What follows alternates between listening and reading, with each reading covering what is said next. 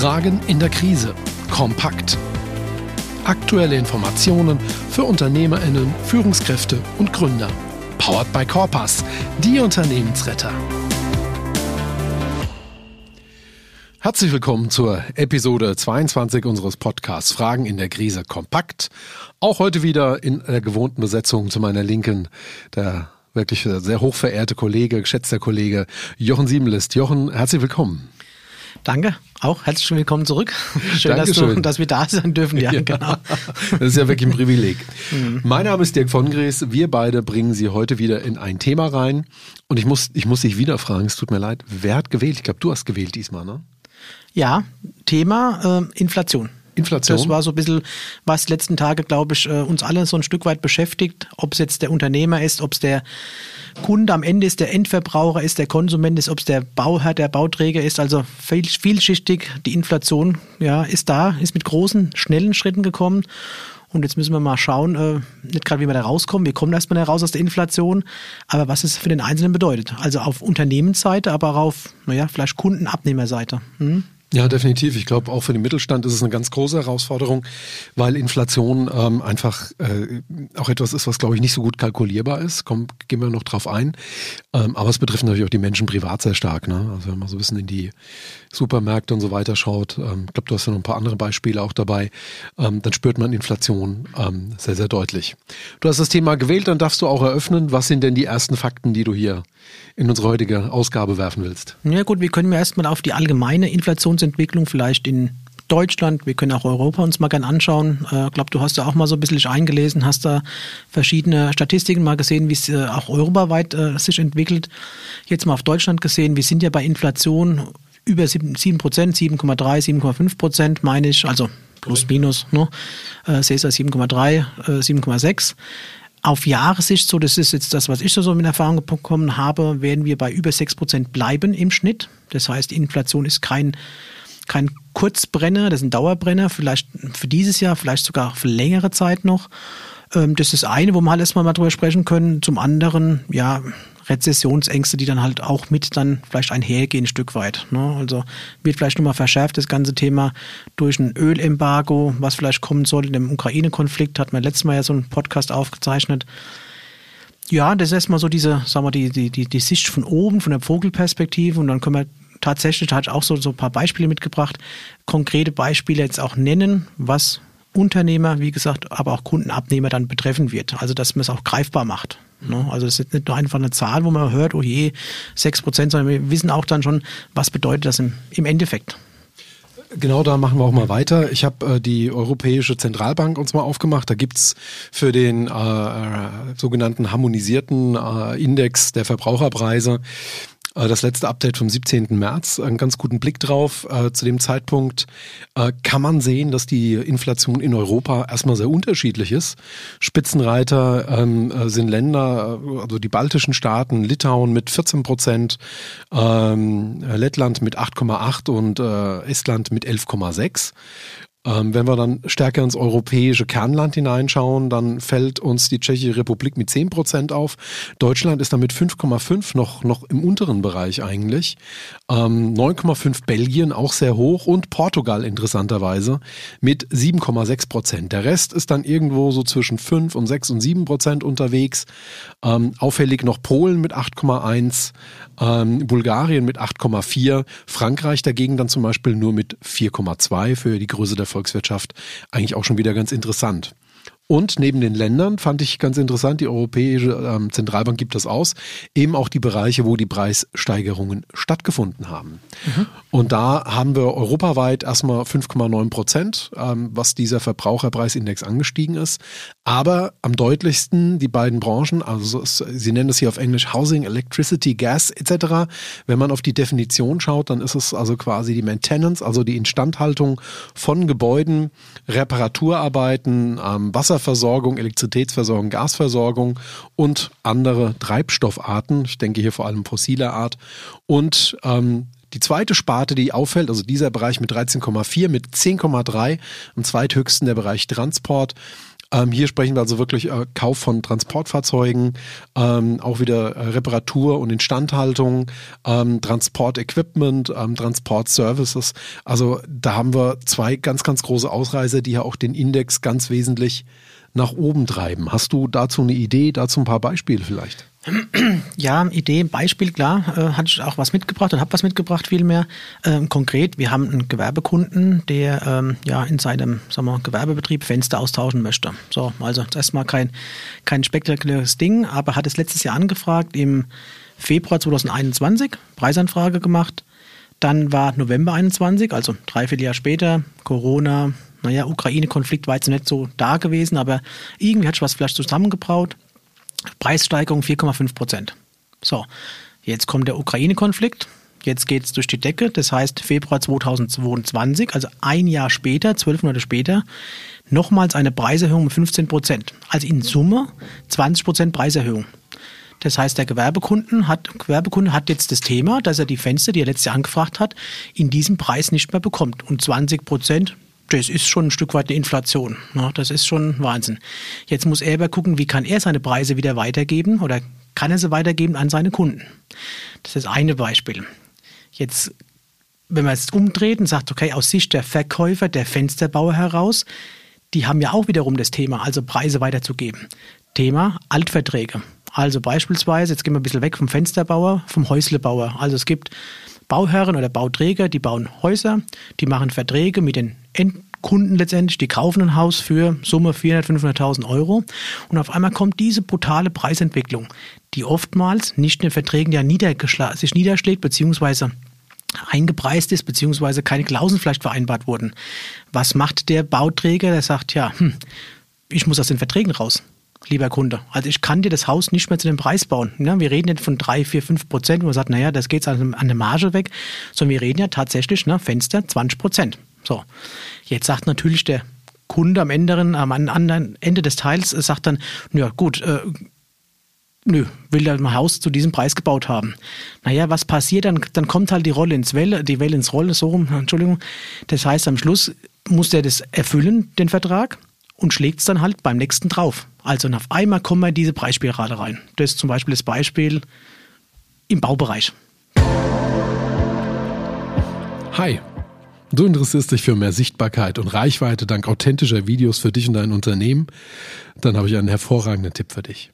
Vom 6. bis zum 10. März 2023 findet ein absolut einmaliges Informationsangebot statt. Fünf volle Tage voller YouTube-Wissen, eine tägliche YouTube-Challenge, ein Zoom-Call, wo du Impulse und zusätzliches Feedback bekommst. Und am Ende gibt es sogar noch eine halbe Stunde Coaching vom Mann hinter TubeHaus, nämlich Thorsten Obhaus. Und der zeigt dir, wie du dich selber im Bereich YouTube perfekt vermarkten kannst. Wenn dich das interessiert und du dir ein Bild machen möchtest, dann solltest du 57 Euro netto zur Hand haben und kannst dich gerne ab dem 13.02.2023 auf der Webseite www.tubehouse.de informieren. Tubehouse schreibt sich wie das englische Tube und das deutsche Haus. Viel Spaß! Genau. Ja, finde ich ein sehr schönes Beispiel. Ähm, und in der Tat ist ja leider auch die Baubranche eine der sehr wichtigen Branchen in Deutschland, äh, die, wenn jetzt eben hier diese Preiserhöhungen wirklich so durchschlagen würden, ähm, auch eventuell wirklich in die Verlangsamung kommen würden. Gleichzeitig wird die Baubranche ja auch noch davon betroffen, dass die Zinsen steigen. Noch nicht ganz, also der Markt nimmt es im Moment vorweg. Die EZB hatte sich da ja zuletzt etwas geziert, will ich es mal formulieren. Ich glaube, sie haben es anders erwartet. Die EZB ging die ganze Zeit von der temporären Inflation aus, ähm, um eben diese ähm, äh, Lieferverknappung äh, nach und während Corona im Prinzip aufzulösen. Aber jetzt haben eben verschiedene Effekte dafür gesorgt, dass sich anscheinend doch diese Inflation ähm, verstetigt und eben nicht nur ein temporärer Effekt ist, weshalb die EZB nun auch in der Kommunikation in den letzten Wochen ja immer stärker durchblicken lässt, wir werden jetzt doch an die Zinsen drangehen. Ich glaube, Januar, Februar gab es ein Statement, die Zinsen bleiben unverändert für dieses Jahr. Jetzt hat man das aufgeweicht, hat gesagt, ja, wir könnten uns eventuell doch Zinsschritte vorstellen.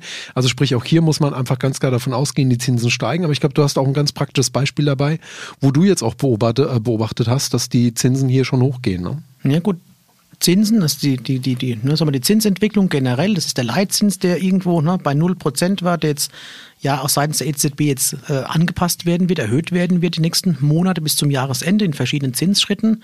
Teilweise, wie du auch schon gesagt hast, vorweggenommen. Äh, wenn man jetzt ein konkretes Beispiel nimmt, äh, letztes Jahr einen Fall gehabt, im Privatbereich jetzt mal so äh, gesprochen, da gab es im Dezember vielleicht eine Baufinanzierungskondition ne, im Bereich als Immobilienfinanzierung Beleihung 60, 70 Prozent, da waren wir ein, unter 1 Prozent gewesen durchaus. Also da hat man für 07, 08, 09 eine Kondition bekommen. Heute, April 2022, wurden in den letzten Wochen mehrere Preiserhöhungen, teilweise gleichzeitig äh, getan. Das heißt, äh, wir sind durchaus jetzt bei über 2 Prozent. Wir haben also über eine Verdopplung in den Baufinanzierungskonditionen. Ja, wir kommen von einem niedrigen Niveau, ne, klar. Aber trotzdem, das, das wirkt schon auch ein bisschen jetzt auch diesen, diesen, diesen, diesen brummenden Bau, Bau, Bau, die Baubranche ab, den Baufinanzierungsmarkt ab, weil wir einfach eine massive Erhöhung haben da in der Kondition. Ne, 10-Jahres-Bereich, 15-Jahres-Bereich. Definitiv. Ich äh, würde jetzt auch mal an der Stelle schon die ersten drei Ratschläge so ein bisschen für unsere mittelständische Hörerschaft auch ableiten. Also Punkt eins, Finanzierungsvorhaben haben jetzt noch ein günstiges Umfeld. Sie müssen mittelfristig damit rechnen, dass die Zinsen steigen und damit verteuern sich ihre Investitionen. Insofern ist jetzt dafür ein noch guter Zeitpunkt. Zweitens, allgemeingültig, volkswirtschaftlich ja schon seit vielen Jahren noch immer diskutiert. Grundsätzlich sind verschuldete Haushalte oder verschuldete Unternehmen tendenziell eher Inflationsgewinner als Unternehmen oder Privatpersonen, die Vermögen haben. Also sprich Cashbestände halten, ja, weil wir haben eben hier eine Geldentwertung und die sorgen eben dafür, dass das Bargeld in dem Fall wirklich weniger wert wird, während Schulden tendenziell eben auch weniger werden. Von daher ist quasi eine, eine ähm, immer noch gesunde, aber quasi etwas äh, optimierte Verschuldung in dem Fall eigentlich positiver. Dritter Punkt, Ganz klar sieht man, innerhalb der Inflation haben wir das Thema Energie, die hier unter ganz großem Druck ist und das Thema Transport. Und das betrifft wirklich fast jedes Unternehmen. Jedes Unternehmen, sei es ein Dienstleistungsunternehmen, das braucht Rechner, das braucht in irgendeiner Form Infrastruktur, aber auch die Produktionsunternehmen, sie brauchen Gas, sie brauchen Öl, sie brauchen Elektrizität. Alles das äh, nimmt gerade im Preis enorm zu. Überprüfen Sie Ihre Preise, passen Sie diese gegebenenfalls temporär an mit einem Energiekostenzuschlag oder mit einer Teuerungspauschale. Ähm, das ist sehr, sehr wichtig. Wir werden auch gleich nochmal sprechen, wann da der richtige Zeitpunkt dafür ist. Und ganz wichtig, beobachten Sie Ihre Transportkosten. Also alles, was Sie unter Versand und Verpackung haben, die Pappkartonage nimmt zu, ähm, die transportbegleitenden Mittel nehmen zu, aber eben auch durch die gestiegenen äh, Spritpreise, fossilen Brennstoffpreise, nehmen die Transportkosten per se zu. Überprüfen Sie Ihre Preise, machen Sie temporär gegebenenfalls Aufschläge, um das eben ausgleichen zu können. Ansonsten frisst Ihnen das einen Teil der Marge weg. Ja, habe ich auch ein konkretes Beispiel. Verpackungspreise, also Umkartons für Verpackungen. Preisanfrage plus 17 Prozent. Mittlerweile gehen viele Anbieter dazu über, Händler, Zwischenhändler, wie man es nennen mag, ähm, Tagespreise nur noch aufzurufen. Also das heißt, ich kann heute nicht mehr einfach pauschal bestellen. Ich muss heute anrufen, was habt ihr für einen Preis und zu diesem heute gültigen Tagespreis bestellen. Ne, weil halt einfach auch hier die Einkaufspreise im Verpackungsbereich davon galoppiert sind oder davon galoppieren. Wahnsinn. Also ne, man denkt, naja gut, kleiner Bereich, Verpackungspreise, was betrifft das jetzt mein Produkt? Aber ne, bei dieser en entsprechenden Preisentwicklung, das muss ich halt mit berücksichtigen. Auch dann, wie du sagst, äh, ja, ein Stück weit mit einpreisen. Auch wenn ich noch genug Verpackungsmaterial habe, aber ich werde neues Verpackungsmaterial benötigen und dann habe ich andere Einkaufspreise. Definitiv, ja. Ich möchte äh, ganz bewusst das Thema nochmal in eine andere Richtung lenken, möchte, möchte einen Punkt nochmal aufgreifen, äh, der, glaube ich, auch sehr wichtig ist gefühlte Inflation. Also generell die Inflation so hoch wie seit 30 Jahren nicht mehr. Also zuletzt in den 90er Jahren so hohe Inflationswerte in Deutschland oder auch in Europa. Ähm, je nach Staat natürlich ein bisschen unterschiedlich. Aber die gefühlte Inflation ist nochmal ein anderer Wert. Hier geht es darum, was empfinden die Menschen gerade in der Teuerung. Da spielen natürlich Spritpreise eine ganz große Rolle. Da spielen Lebensmittelpreise eine große Rolle. Denn darüber fühlen wir so ein Stück weit, wie günstig oder wie teuer alles gerade ist. Und da ist mir ein Artikel der äh, Tagesschau in die Hände gefallen vom 25.02. Und hier wird also ausgewiesen, dass die aktuell ähm, in der Bevölkerung gefühlte Inflation in Deutschland bei 8,5 Prozent liegt. Also doch deutlich nochmal auch über dem, was jetzt statistisch wirklich ausgewiesen wurde. Ähm, das ist ganz interessant, weil die gefühlte Inflation auch grundsätzlich historisch gesehen immer, fast immer über der tatsächlichen Inflation lag. Ja, genau, wollte ich bloß ergänzen, genau. Tatsächlich so, klar, wenn man heute ins Gespräch kommt, ob es mit dem Kunden ist, ob es im Privatbereich ist, wird alles teurer pauschale Aussage. Also diese gefühlte Inflation ist dann ne, wirklich wahrgenommen. Ich denke, dass aktuelle gefühlte Inflation noch höher sein wird, also wie du gerade gesagt hast, bei 8,5 äh, als die tatsächliche unabhängig davon, die Inflation ist hoch. Ne? Es schlägt sich ja nieder in den Preisen. Und wenn ich nur irgendwo im Discounter, im Supermarkt Lebensmittel kaufe, dann sehe ich ja spätestens ne? oder bezahle es spätestens. Aber klar, das ist natürlich ähm, ja, viel, äh, ja, wie soll man sagen, viel Panik machen außenrum ein Stück weit, ne, viel äh, Nervosität jetzt auch aktuell im Markt. So ein Krieg, äh, ja, ich sage, Negativen beflügelt es schon ein Stück weit. Ne? Die Leute haben Angst, es werden Ängste geschürt auch zu Recht ein Stück weit Ängste, was kommt da, was passiert da. Ne? Man sieht es an Produkten wie Sonnenblumenöl beispielsweise. Ne? Also jeder braucht jetzt ganz viel Sonnenblumenöl, weil es morgen vielleicht nicht mehr da sein könnte. Mehl aktuell so ein, so ein Highseller letztendlich. Ne? Was ist, wenn es da kein Getreide mehr gibt? Da ist also viel, viel ähm, Nervosität drin und ja, der Kunde am Ende des Tages nimmt es halt so wahr in der gefühlten Inflation. Ja. Ja. Ich würde gerne nochmal noch mal dran puzzeln eigentlich. Ähm, auch die gefühlte Inflation, das ist sicherlich eine emotionale Geschichte, auch wo wir draufschauen. Da gibt es so ein paar Anker, Stichwort die Spritpreise. Trotzdem, äh, die EZB hat das vor kurzem versucht, mal so ein bisschen zu entflechten. Ich finde das ganz interessant, weil es im Prinzip so im Moment, glaube ich, vier große fünf große Treiber eigentlich für das Thema Inflation gibt. Ich glaube, das einfachste ist so diese Corona-Inflation. Ähm, fand ich die Tage ganz schön erklärt. Ne? Ich sag mal, wenn du an deine, an deine äh, Stammkneipe gehst, dann erzählt ja der Wirt, naja, ich habe äh, während Corona meine Miete gestundet. Das heißt also, er hat sie nicht bezahlt, er muss sie jetzt seinem Vermieter bezahlen. Das heißt, er erhöht jetzt die Preise für die Getränke, damit er eben die noch offene Miete bezahlen kann. Das finde ich ist ein ganz schönes Bild für das, was während Corona passiert ist. Sprich, wir haben viele Unternehmen, die haben Corona-Hilfen aufgenommen, die haben Darlehen aufgenommen, die müssen jetzt zu beginnen zu tilgen. Wenn die das jetzt eben tilgen wollen, müssen sie mehr Geld verdienen. Wenn sie mehr Geld verdienen wollen, müssen sie die Preise erhöhen. Also ich glaube, das ist eine temporäre, aber Corona-bedingte Preiserhöhung, die so diese erste, das erste Element darstellt. Das zweite Element, das haben wir gesehen zum Jahresanfang, auch dazu haben wir uns im Podcast drüber unterhalten, das war die Erhöhung der CO2-Steuer. Und das ist äh, die Europäische Zentralbank bezeichnet das als dieses, äh, äh, diese Erscheinung der Greenflation, also quasi der Grüninflation, sprich mit mm, steigenden Preisen für die CO2-Emission verteuern sich jetzt auch nach und nach die Kosten für die Unternehmen und damit die Produktpreise. Deshalb insofern ganz interessant, die Greenflation kommt da quasi auch noch dazu.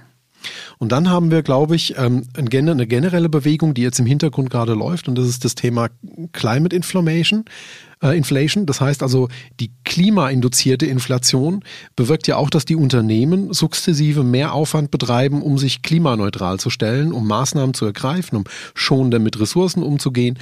Die Kosten müssen wieder irgendwo hin. Was passiert? Die Preise steigen auch wieder. Und last but not least, das ist dann im Prinzip dieser dritte Begriff, das ist die Fossilflation, also quasi die Inflation bei fossilen Brennstoffen. Und da kommt die Ukraine-Krise ins Spiel. Ich glaube, die wirkt, und da haben wir im letzten Podcast auch drüber geredet, auf zwei Ebenen. Die wirkt einmal auf der Rohstoffebene, Öl, Mehl, Folgeprodukt dann Nudeln, Tierfutter, Saaten etc. Da wirkt die, das sind die Lebensmittel, die wir hier auch sehen, aber die Angst davor, natürlich aus Russland nicht mehr mit Gas beliefert zu werden, lässt jetzt schon die Energiepreise ansteigen. Das heißt also, hier haben wir eine erwartete Preissteigerung. Und die schlägt sich hier auch nieder. Und darunter sieht man auch so ein bisschen, das ist eine weitere Zutat, die diese fossile Inflation vorantreibt. Aber wir müssen auch ganz klar sagen, Öl, Gas, das ist ja alles begrenzt auf dieser Erde. Und diese Begrenzung wird ja auch dazu führen, dass hier die Preise steigen müssen. Das geht ja gar nicht anders. Und insofern sind es, glaube ich, mehrere Zutaten, die sich jetzt gerade kreuzen und deshalb gerade auch so eine große Wirkung entfachen. Genau.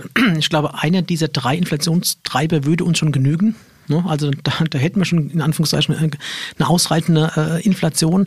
Jetzt kommt halt blöderweise, ganz anders kann man es gar nicht sagen, kommen die drei halt zusammen. Also wir sind in einem Klimawandel. Ne? Wir, wir, müssen umstellen, wir müssen ne, uns, da haben wir ja auch schon einen Podcast drüber gehabt, klimaneutral werden. Europa hat das große Ziel der Klimaneutralität bis 2030 auf der einen Seite. Dann kommt das Thema Fossil, klar, das, das, das hängt damit zusammen, aber wird jetzt forciert nochmal oder beschleunigt, Brandbeschleuniger, Ukraine-Krieg. Also da kommt viel jetzt auf einmal geballt zusammen viel Euphorie, viel Hysterie, viel Hektik, teilweise zu Recht, teilweise nachvollziehbar, teilweise klar. Aber das Problem ist, die sind jetzt alle drei vereint und ja, jetzt geht es halt durch die Decke im leider Gottes negativen Sinn. Definitiv. Und wenn wir jetzt eben auch sehen, dass die EZB jetzt noch die Zinsen anheben wird, steigen ja im Prinzip auch nochmal die Investitionskosten. Auch da findet dann wieder eine Verteuerung statt. Auch die kurzfristige Liquidität wird damit teurer ein Stück weit. Und damit haben wir eigentlich dann so den nächsten Inflationstreiber und vielleicht noch einige, die wir dieses Jahr noch gar nicht auf dem Schirm haben. Also ich kann mir auch vorstellen, dass die Inflation auch noch in, in Produkt- und Warenbereichen jetzt äh, einschlagen wird, die wir hier gerade sektoral noch gar nicht auf dem Schirm haben. Also über Transport und über Energieträger und, und, und, und Hausgeschichten hinaus. Ne? Ja, Dinge, an die man erstmal gar nicht denkt. Ne? Anders Beispiel Europaletten. Ne? Jeder guckt in Europaletten, naja, die kann ich im Baumarkt kaufen, 15 Euro, keine Ahnung, es ist ja ein Produkt so. Aber man braucht ja wesentlich Europaletten nicht für die Lounge-Möbel, sondern die braucht ja letztendlich die Logistik, um Waren zu transportieren. Jetzt gibt es eine Verknappung bei den Europaletten. Warum? Weil es keine Nägel mehr dafür gibt, diese Paletten zusammenzuschrauben. Also unabhängig vielleicht von der Holzpreisentwicklung. Ne? So kann man sagen, die, das, die Hölzer, die verwendet werden, das ist so ein Abfallprodukt. Aber nichtsdestotrotz, auf einmal fehlt es an den Paletten, um was zu transportieren. Also wie das, das Gut der Palette, des Transportes, hat ja auch gesagt gehabt, ähm, das verteuert sich aus dem Blickwinkel heraus, ne, wo man sagt, naja, gut, Paletten, da kommt dann halt irgendwie die Ware drauf. Aber selbst es ist nicht mehr so einfach dann so in die Ecke zu stellen. Sehe ich genauso, ja, definitiv. Noch dazu würde ich gerne mal auf einen Bereich eingehen, der, der mir so ein bisschen aufgefallen ist. Ähm, wir haben einfach auch ein bisschen, ich glaube, ein psychologisches Moment, das eine Rolle spielt. Wenn wir jetzt im Supermarkt sehen, dass auf einmal Sonnenblumenöl und Rapsöl so viel teurer wird, frage ich mich, wann ist denn dieses Rapsöl, dieses Sonnenblumenöl eigentlich entstanden? Das sind ja alles Sonnenblumenkerne und, und Rapspflanzen. Die sind ja letztes Jahr irgendwann alle schon verpresst worden, ja. Das hat ja gerade mit dem, was in der Ukraine passiert, eigentlich gar nichts zu tun.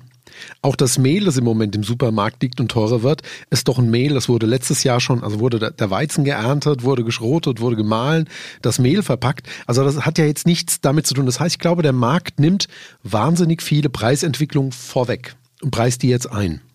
Genau, Futtermittel, Dünger ne, äh, gibt es ja auch, die sind schon produziert, ne, die werden schon verwendet von einem Bauer auf dem Feld, ausgebracht letztendlich. Aber wie du sagst, in dieser Erwartung, dass nächstes Jahr das Futtermittel nicht mehr in dieser Menge, in dieser in diesem Preis verfügbar ist, impliziert jetzt schon eine, ein, ja, eine Preiserhöhung letztendlich oder eine Inflationsangst oder eine, eine psychologische Bewegung, ja, das Richtige. Ja. Und das ist ganz interessant. Ich habe jetzt zwei, drei Kunden, die ich betreue und die haben genau dieses Thema eigentlich gerade. Das heißt, die sagen selber, na ja, Gas und Strom noch kein Problem, weil unser Vertrag läuft noch bis Jahresende. Solange haben wir Preiskontinuität. Wo ich aber sage, trotzdem passt jetzt bitte die Preise an oder macht jetzt Zuschläge. Denn am Jahresende, wenn die Inflation schon gewirkt hat, dann zu sagen, jetzt erhöhe ich die Preise, führt bei den Kunden, bei den Abnehmern zu Unverständnis und trifft sie auch zum Zeitpunkt, wo sie selber dann mit Produktpreisanpassung gar nicht mehr reagieren können.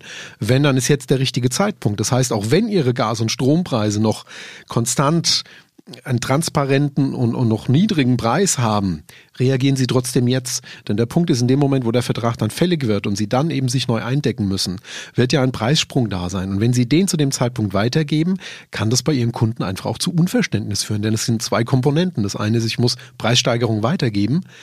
Die andere Komponente ist, der Markt, meine Abnehmer müssen der zustimmen. Sie müssen da mitspielen. Wenn die deswegen weniger bestellen, wenn die deshalb weniger ordern, dann haben sie zwar die Preise erhöht, aber der Umsatz bricht ihnen weg. Genauso schwierig. Also von daher prüfen Sie dieses psychologische Moment jetzt gerade, denn es ist einfach gang und gäbe, dass Preisakzeptanz auch eine Rolle spielt und die haben Sie nur in dem Moment, wo das Ganze passiert. Und das ist jetzt, nicht am 31.12., wenn der Stromvertrag ausläuft. Genau, also jetzt hat man, ich denke, ja, jetzt kann sich jeder selber privat auch so ein Stück weit beurteilen. Jetzt habe ich eine Preisakzeptanz. Ich kann sagen, ich gehe in eine Gastronomie. Ja, klar, Corona, ne, Gastwirte haben keine Umsätze gemacht. Das schlägt sich halt jetzt auf den Preis nieder. Die Pizza kostet jetzt halt 50 Cent mehr oder einen Euro mehr. Wenn ich aber, wie du sagst, nächstes Jahr dann ne, mit so einer Schockwelle komme und sage, na, jetzt muss ich die Pizza um zwei Euro, Euro erhöhen, dann wird die Akzeptanz ein Stück weit äh, niedriger sein. Ne? Da wird es auch der eine oder andere sein oder geben, der Kunde jetzt von, ne, von, unseren, von unseren gewerblichen Kunden, der sagt, dann suche ich mir Alternativen. Ne? Also lieber jetzt so ein Stück weit vorweggenommen, Vielleicht muss man nächstes Jahr zum Jahresende, zum Jahresanfang nochmal so eine kleine Preiserhöhung mitgehen, aber jetzt nicht zu warten ne, bis zuletzt und sagen, so, und jetzt müssen wir die Preise um 20 Prozent erhöhen, weil dann wird mir eher ja, negative Auswirkungen auf die Umsatzentwicklung haben, ja. Ich finde es so ein bisschen wie von Ali Mikoc immer die Wimmelbilder. Ne? Der Punkt ist, im Moment, wenn du Mittelständler bist, kriegst du jeden Tag fünf Briefe, dass kurzfristig die Preise angehoben werden, weil eben Energie, äh, äh fossile Brennstoffe, Lieferprobleme, Rohstoffprobleme, kommen Preiserhöhungen. Da ist natürlich eine gewisse Grundfrequenz und diese Grundfrequenz, die kann ich natürlich auch nutzen, um da drin ein klein wenig unterzugehen. Denn am Ende sind ja alle Unternehmen ordentliche Kaufleute und der ordentliche Kaufmann muss sich jetzt hinsetzen und muss überlegen, wo ihn diese Inflation berührt. Da haben wir bei den Rohstoffen ein großes Thema, beim Transport, aber eben auch ähm, im Bereich äh, der fossilen Brennstoffe. Da muss er jetzt gucken, da muss er kalkulieren und wir empfehlen ihn auch wirklich, schauen Sie sich im Moment Ihre Planung an. Sie müssen ja für 2022 irgendwie überlegt haben, wo Sie mit Umsatz und auch mit dem Ertrag liegen wollen, also auch wie Sie Ihre Kosten gestalten wollen. Und diese Preiserhöhungen, sie sind zum Teil signifikant. Wir sprechen hier im Bereich äh, der europäischen Inflation von 10, irgendwas Prozent. Ich habe mir nochmal auf äh, Statista das Ganze angeschaut und da sind die Energiepreise binnen Jahresfrist um 39,5 Prozent angezogen. Jetzt können Sie da sitzen, können sagen, na ja, wenn der Strom 10 Prozent teurer wird, na, das kriege ich irgendwie ab abgefangen. Da kann ich vielleicht auch eine Effizienzmaßnahme machen. 10 Prozent in Ordnung, aber 40 Prozent? Und die Frage ist, ob da schon das Ende der Fahnenstange auch erreicht sein wird. Ja, das sind Brett 40 Prozent, ne? Also Wahnsinn, ne? Überleg dir mal, wenn einer deiner Rohstoffe oder deiner Produktionsfaktoren, stellen Sie sich mal vor, Sie müssten 40 Prozent höhere Gehälter bezahlen. Ja, dann ist ja nur eine Facette die 40 Prozent. Ne? Dann haben wir ja das Verpackungsmaterial, was wir gesagt haben. Da ja. haben wir ne, die Rohstoffpreise XY, Rohhilfsbetriebsstoffe, ne, wenn es die kleinen Nägel sind. Ne, also, naja, mal, mal, mal. Ne, dann summiert sich das. Und wenn ich jetzt nicht schon versuche einzupreisen, dann kriege ich dann spätestens einen Boomerang zurück nächstes Jahr. Ja. ja. Man muss das auch ein bisschen, also ich bin da vollkommen bei dir.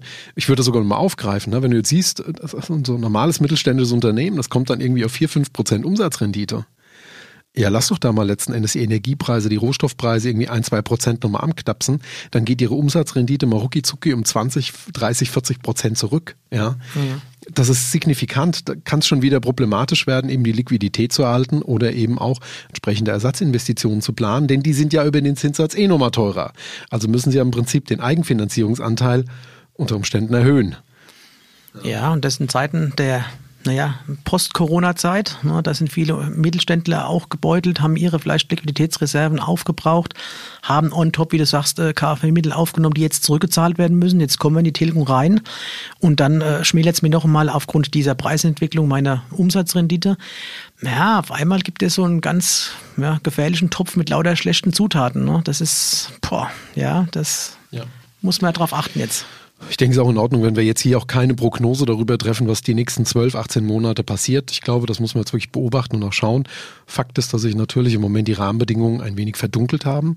Die Probleme, die Aufgaben, die Komplexität ist nochmal größer geworden und die Notwendigkeit, kurzfristig zu reagieren, ist immens groß. Wir empfehlen Ihnen noch einmal, Beobachten Sie diese Preise, schauen Sie sich das genau an, überprüfen Sie Ihre Planungen, passen Sie diese an, nutzen Sie eventuell jetzt die momentane Situation für Preiserhöhungen oder für temporäre Zuschläge. Jetzt ist die Akzeptanz dafür da. Und ganz wichtig, bleiben Sie informiert. Sie müssen da genauer hinschauen als Unternehmerin, als Unternehmer, damit Sie eben verstehen, wie sich diese Inflationstendenzen gerade auswirken und was der Treiber dahinter ist. Ja, und vielleicht eine Ergänzung von mir, mit den Lieferanten fortlaufend im Gespräch bleiben, mit den das großen Lieferanten, ja. Ne, dass man immer wieder so sich abgleicht, auch mal äh, rückversichert, auf der einen Seite, auf der anderen Seite, auf der Kundenseite, auf der Abnehmerseite, dass ich dann schon mal die Verträge mir anschaue, anschauen lasse, ob ich nicht auch irgendwo Preisanpassungsklauseln rein bauen, leider reinbauen lassen muss oder reinbaue, um da halt bei einer extremen Preissteigerung nochmal das eine oder andere halt, ja, nachzuziehen letztendlich. Ne? Weil ich habe es ja von dem Bauträger gesagt, das Beispiel vorhin, der hat jetzt ein Problem, der hat ein Dilemma. Und ähm, wenn ein Bauträger meiner Sanierungsabteilung von der Bank aufschlagen, dann weiß man, was da vorher passiert ist. Ne? Genau dieser ja, Fehler. Hätte man nicht gewusst, dass es jetzt so durch die Decke geht, alles von Inflation her. Aber nochmal da die Verträge anschauen, vielleicht mit einem Rechtsexperten zusammen, dass man da sicher ist und beziehungsweise vielleicht für die Zukunft sich anders da ausrichtet. Das ist ein sehr guter Ratschlag, den, den werfen wir auf jeden Fall noch mit in die Waagschale.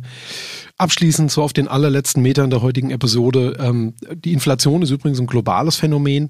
Ähm, man spricht hier äh, volkswirtschaftlich von den äh, reifen äh, Volkswirtschaften. Ähm, beziehungsweise von den äh, Volkswirtschaften der ähm, äh, gereiften Ländern. Und ähm, hier haben wir eben auch, und da haben wir jetzt einen Bericht aus Kiel vorliegen ähm, von einem Institut, äh, hier weltweit liegen auch die Inflationswerte zwischen drei und vier Prozent. Also es ist kein europäisches Phänomen. Es betrifft Amerika, es betrifft China, es betrifft alle äh, Herrenländer. Und von daher bleiben die nächsten Wochen und Monate sehr, sehr spannend. Wir hoffen, dass das natürlich für alle gut funktioniert und äh, sie alle hier rechtzeitig und schnell reagieren können. Ja, kann ich Ihnen beipflichten. Ja, wir müssen die Märkte beobachten. Wir müssen gucken, dass wir agil bleiben als Unternehmen, als Unternehmer. Wie gesagt, Anpassungen, Gespräche führen, Anpassungen vornehmen, vielleicht vorweggenommen, wie du sagst, äh, ja, jetzt schon vielleicht in einem anderen Preis die Preiserhöhung vornehmen und nicht erst warten ne, bis zum kommenden Jahr, bis dann die, die ganz große Welle kommt, der Schock kommt. Also wenn man jetzt gerade so die äh, privaten Haushalte sieht, da kommt halt erst nächstes Jahr die Gasabrechnung, die Ölabrechnung oder es muss neues Öl gekauft werden. Ja, also wie gesagt, in diesem Jahr jetzt halt, wie gesagt, agil schauen und handeln. Ich finde, das war das perfekte Abschlussstatement zu der heutigen Podcast-Episode. Vielen Dank, dass Sie uns zugehört haben. Vielen Dank, dass Sie uns für das Thema Inflation Ihr Ohr geliehen haben. Wir hoffen wiederum, dass für Sie der ein oder andere Tipp dabei war, der ein oder andere Kenntnisgewinn, etwas Klarheit, etwas mehr Transparenz und äh, kommen Sie gut durch die nächsten Wochen und Monate. Ähm, wie immer gilt unser Motto, am Ende wird alles gut und ist es noch nicht gut, dann ist es noch nicht das Ende. Bis zum nächsten Mal.